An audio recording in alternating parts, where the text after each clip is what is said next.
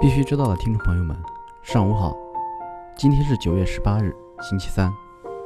欢迎收听由区块链行情资讯 APP 蜜蜂茶提供数据支持的《必须知道》。今天的主要内容有：谷歌趋势显示，比特币谷歌搜索量达到四个月以来的低位；Gate 点 IO 理财宝 ETH 三十天持仓计划产品开启后一百三十九分钟售罄。币安联合创始人何一称，，BNOTC 产品将在一个月内上线。外媒称，伊朗将出台文件，使加密挖矿合法化。火币对外宣称，中秋国庆期间发放 HT 红包为假消息。参考消息报称，有更大力度的金融防风险政策酝酿出台。首先来看数字货币行情，蜜蜂茶二十四小时行情早报。九月十八日八点数据，BTC 报价一万零一百九十七点五零美元，二十四小时跌百分之零点六四，交易量为一百零四点九三亿美元。ETH 报价二百零七点八九美元，二十四小时涨百分之五点四一，交易量为九十四点三四亿美元。XRP 报价零点二八四六美元，二十四小时涨百分之九点一二。交易量为二十一点五六亿美元。谷歌趋势显示，比特币谷歌搜索量达四个月以来低位。自四月初以来，比特币总体搜索量一度飙升，但自八月中旬以来，比特币进入阶段性横盘后，搜索量大幅下降。据官方消息，昨日中午十二点，Get 点 IO 开启 ETH 三十天持仓计划产品认购。共计四百二十七人参与认购，一万 ETH 的总仓位，在认购开启一百三十九分钟内被全部认购完毕。据悉，此次认购产品为年化收益百分之十五的 ETH 三十天持仓计划。币安联合创始人何一在上海区块链周媒体见面会上表示，币安 C2C 和 OTC 产品将在一个月内上线。币安点 US。将禁止美国十三个州的客户使用，以确保符合美国各地的要求。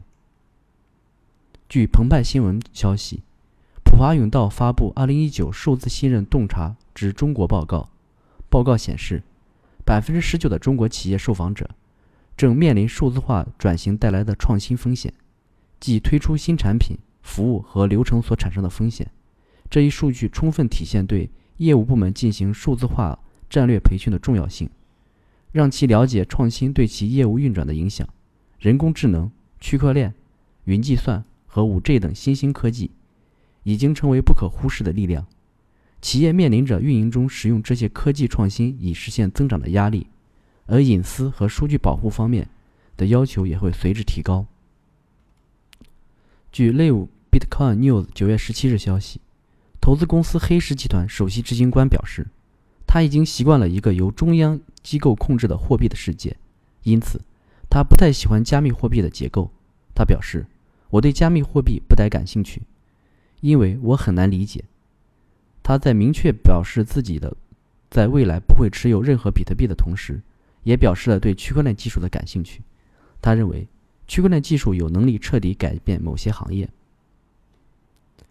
据报道，伊朗工业、矿业和贸易部。即将发布一份文件，该文件将为本地和外国公民的加密货币挖矿合法化铺平道路。文件要点涉及：建立加密挖矿业务许可证，商业机构许可证可持续十二个月，并可到期续订；规定了加密挖矿耗电限额不超过三十千瓦，但耗电太低也不发许可证等。据金石数据。欧洲央行执委科尔表示，稳定币的倡议是有破坏性的。全球许多其他国家表示对 Libra 的巨大的担忧，包括美国。Libra 无疑是一个警钟，提醒各国央行不断努力改善现有支付系统。全球央行自然会联合起来，共同研究央行数字货币的可行性。预计将在十月前向 G 七集团提出关于 Libra 的政策建议。九月十七日。德国财政部长在柏林的一次小组讨论中表示，政策制定者不能接受 Facebook 计划推出的 Libra 等平行货币的出现，并补充称，柏林将拒绝任何此类计划。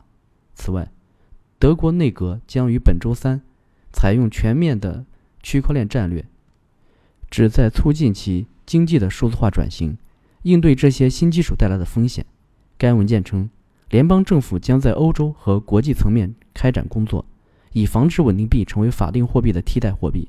此外，德国政府还计划在今年提出立法，允许引入基于区块链的电子债券。包括 Kraken 在内的五家区块链银行将于2020年夏季进入怀俄明州。据《卢森堡时报》消息，四大审计公司之一德勤正在对员工进行比特币测试，以了解如何使用这种加密货币。该公司允许员工使用一款简单的移动应用程序。在餐厅里支付餐费，该公司咨询部门的合伙人说：“我们认为让员工评估这项新技术是件好事。”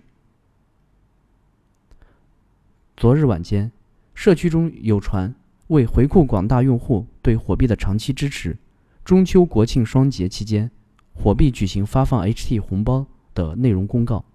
用户发现，在火币 APP 及社群中并未出现该消息。公告所附链接。疑似为钓鱼链接。对此，火币公关部门方面回应称，火币并未发布有关发放红包的公告，此为假消息。北京市互联网金融行业协会转发《经济参考报》文章，更大力度金融防风险的政策酝酿出台。文章称，多部门正密集策划一揽子金融防风险新举措，其中，针对六类金融机构。中小银行风险等一批监管补短板政策酝酿出台。此外，针对非法集资、非法金融活动的整治也将持续升级。全国统一的金融风险监控平台正在加快建设中。好了，今天的节目就到此结束，感谢大家收听，我们明天同一时间再见。